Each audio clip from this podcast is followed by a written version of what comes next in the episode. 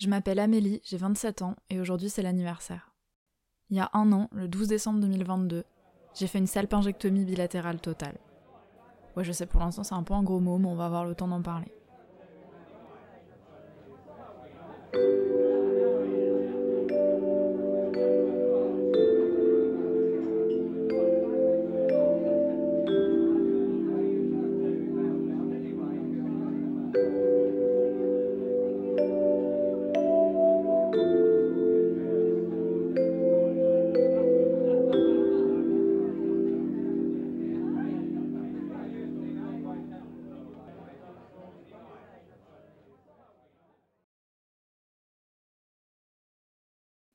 Avril 2022, ma mère vient me voir à Paris.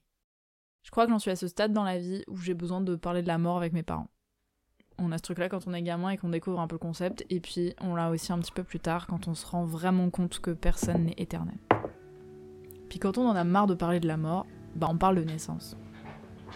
Au fait, ma collègue Cécile, elle a accouché.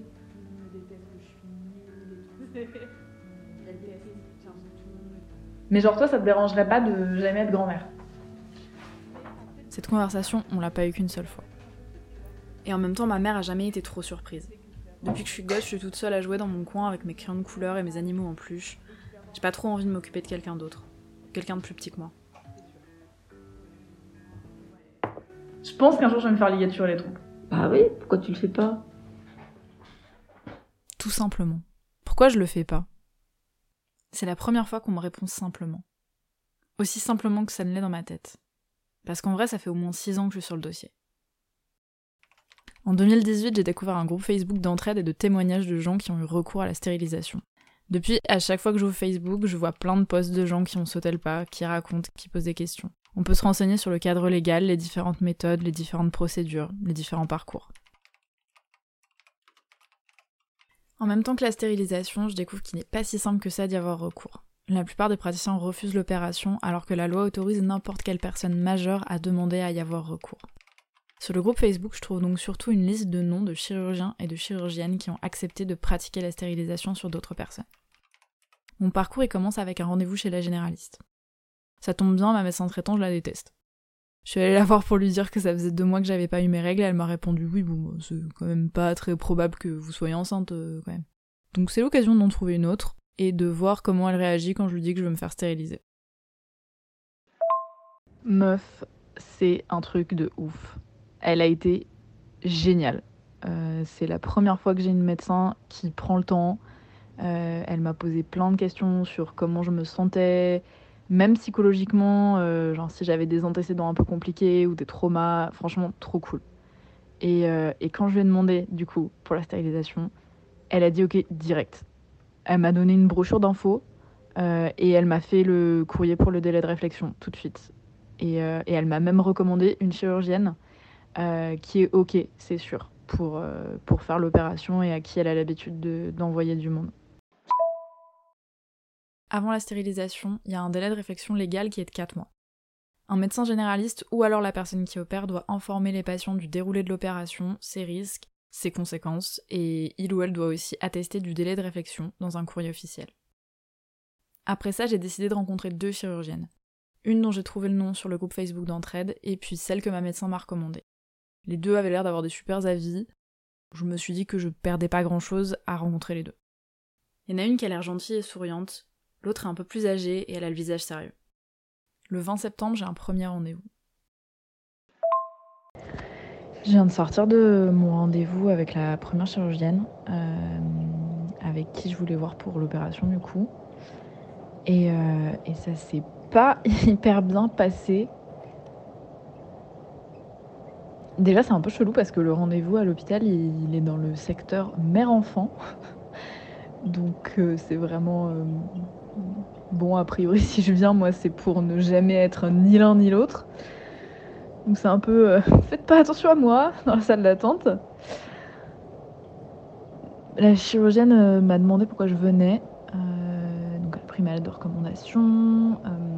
elle m'a posé des questions sur mes antécédents, normal, voilà. Euh, et, surtout beaucoup sur en fait mes antécédents psy. Et, euh, et après, bon, c'est marqué sur ma lettre de recommandation, donc euh, j'avais pas lui mentir. Euh, mais euh, mais genre, elle commence à poser vraiment beaucoup, beaucoup de questions, genre est-ce que je suis suivie, est-ce que je prends des médicaments, est-ce que euh, j'en ai pris, est-ce que j'ai déjà fait un tour en hôpital psy, voilà. Et puis à la fin, elle me regarde et, et elle me dit qu'en fait, elle pense que je suis pas capable de prendre une décision. Donc, donc ça, bah, bah, ça fait mal. C'était pas, euh, pas incroyable. Euh, voilà. Et euh, puis après, bon, elle me demande pourquoi je veux me faire ligaturer les trompes, genre pourquoi un truc définitif. Et, et en, vrai, le truc, c'est que en fait, j'avais même pas préparé de réponse. J'avais pas envie de me défendre là-dessus aujourd'hui. Donc, quand elle m'a sorti ça, je me suis dit bon, si, t'as pas envie de m'opérer, tant pis. Moi, je vais voir quelqu'un d'autre et puis on va pas perdre deux heures, quoi. Et donc, je, lui explique un peu, euh, voilà, vite fait. Et, euh, et elle continue à être méga sèche, en mode euh, ouais, mais en plus, vous connaissez pas vos cycles sans pilule. si ça se trouve, vos règles, ça va être l'horreur. Et en fait, moi, j'avais encore un peu envie de pleurer à cause de son truc là sur les antécédents psy. J'ai un peu l'impression qu'elle m'a traitée de folle, donc je me sentais pas très bien. Et euh, mais je sais pas, enfin, je suis vraiment restée calme et, euh, et je me suis dit, t'as rien à lui prouver, euh, tant pis. Des fois dans la vie, on a un mauvais feeling quand on rencontre quelqu'un. Puis au fur et à mesure de la discussion, parfois, on finit par avoir une bonne surprise. Puis au bout de 3-4 questions, je sais pas pourquoi, mais la conversation a changé du tout au tout.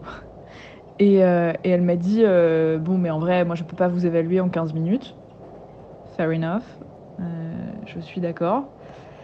Et, euh, et puis du coup, elle a fini par me dire qu'en fait elle était ok pour m'opérer. Mais genre, il y a eu un switch dans la conversation. Euh, à partir de là, elle avait donné son accord et on est vraiment rentré dans le vif du sujet d'un coup. Euh, elle s'est mise à dessiner un utérus sur une feuille, m'a expliqué l'opération, la technique que elle, proposait. Elle m'a fait un peu de prévention sur les MST. J'ai vraiment pu poser toutes mes questions. Genre, est-ce que je vais être intubée? Est-ce que vous posez une sonde urinaire pendant l'opération? Euh, Est-ce que je dois enlever mes piercings? Euh, Tout ça. Du coup, je pense que là, elle a vraiment compris que j'étais pas là par hasard, quoi, et que je, posais des questions très très ciblées et que je m'étais un peu plus projetée, quoi. Et, euh, et- finalement, le rendez-vous s'est pas si mal fini. On, est allé au secrétariat, on a pris les créneaux pour les examens, pour l'échographie, pour l'anesthésiste et, et pour le jour de l'opération aussi. Et, euh, et avec la secrétaire, elles avaient l'air de, rigoler. J'ai vu un, j'ai vu un autre visage. euh, elle était un peu plus humaine. Euh, donc voilà. J'espère que, j'espère un peu qu'elle voulait me tester avec ces questions parce qu'on se connaît pas, voir si j'étais vraiment sûre, si, j'avais réfléchi. Je me raccroche un peu à l'idée qu'elle fait ça parce qu'elle veut pas opérer à la légère, mais c'est trop bizarre parce qu'elle m'a vraiment balancé des trucs un peu hardcore qui m'ont mise un peu mal, mais bah, en même temps elle m'a donné son accord, on a fixé une date quoi. Donc je sais pas. Du coup, le 26 septembre, j'ai un deuxième rendez-vous avec une autre chirurgienne. Bonjour, c'est moi. Euh... Bah c'est trop bizarre, je suis encore plus perdue. je suis dans le métro. Je suis encore plus perdue que perdue. Euh, Le rendez-vous s'est pas du tout mal passé, au contraire, il s'est très bien passé, il s'est même mieux passé. Et pour autant, et pour autant, euh... eh ben, je suis pas sûre d'aller avec elle. Et euh, en fait, je sais pas pourquoi, c'est vraiment une question de. C'est horrible, hein, là, on, est vraiment sur d'une question de feeling avec la personne. Euh, J'étais vraiment dans un cabinet chicos, genre il y avait de l'herbe encadrée sur les murs et une fontaine à eau et tout.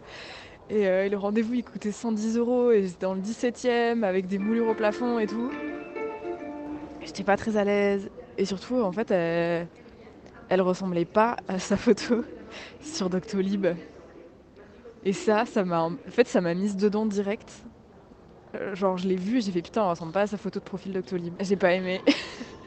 j'ai pas aimé ça. Et je pense que Peut-être peut je vais faire mon choix uniquement à cause de cet élément. Euh, sinon, elle était gentille, elle m'a... On a beaucoup parlé, on n'a même pas parlé que de ça. On n'a même pas parlé que de, que de l'opération. Elle a été plus bienveillante et pourtant le feeling est moins bon. Donc je vais réfléchir à tout ça hein, très clairement parce que je, je me sens un peu perdue. Donc euh, j'ai pu un peu plus me poser et, euh, et, du coup je voulais te raconter un petit peu un chouïa plus en détail. Euh, comme je te disais, elle a été vachement plus bienveillante. Elle m'a demandé pourquoi je voulais pas d'enfant. je lui ai dit similairement la même chose que la première, c'est-à-dire que voilà je je savais, j'avais toujours euh, su que je ne voulais pas d'enfant, que j'avais un rapport à la contraception qui était compliqué, que je voulais arrêter la pilule et que je voulais pas d'autre chose et que en l'état, ce qui me paraissait être le meilleur moyen de contraception pour moi, c'était la stérilisation. Donc elle a hoché la tête et elle m'a dit euh, très bien, moi si on vous envoie vers moi, tout le monde sait que euh, je pratique cette opération sur toutes les femmes majeures, qu'elles aient eu des enfants ou pas. Elle m'a vachement moins mise en garde que la première elle m'a précisé que c'était irréversible, mais tu vois, genre, j'ai pas eu un sermon de 5 minutes euh, sur euh, le sida ou, euh, ou quoi que ce soit. On a fait tous ces examens, on a parlé de plein de sujets. Elle était évidemment tout à fait OK pour, pour l'opération. Elle m'a parlé de, des techniques qu'elle elle utilisait. elle, utilise, elle utilise deux techniques opératoires au choix. une qui passe par l'extérieur, par le ventre, elle propose aussi de passer en voie vaginale. Moi, c'est hors de question, mais je comprends que ça a ses euh, intérêts. Euh, j'ai compris les, avantages de la technique. Là, je me laisse quelques jours pour réfléchir. C'est très très bizarre. Hein, euh, c'est vraiment du, du, limite du jugement au faciès, quoi. Je dès que je les vois, en fait, moi, ces personnes, je, je les imagine euh, au bloc en train de m'opérer et je suis endormie sur la table. Et en fait, c'est de l'instant, tu vois. Je les ai même pas tellement entendu parler, je les ai même pas tellement entendu s'adresser à moi, c'est juste je les vois. J'imagine en fait laquelle j'ai envie d'avoir euh, avec euh, trois instruments dans mon bide et, et je saurais pas l'expliquer vraiment, mais je pense que je préfère la première. Donc je me laisse encore vraiment quelques jours ou quelques semaines de réflexion, mais je pense que je vais partir avec la première, bien qu'elle m'ait traité de folle. Et vraiment, c'est trop bizarre. Mais euh... voilà.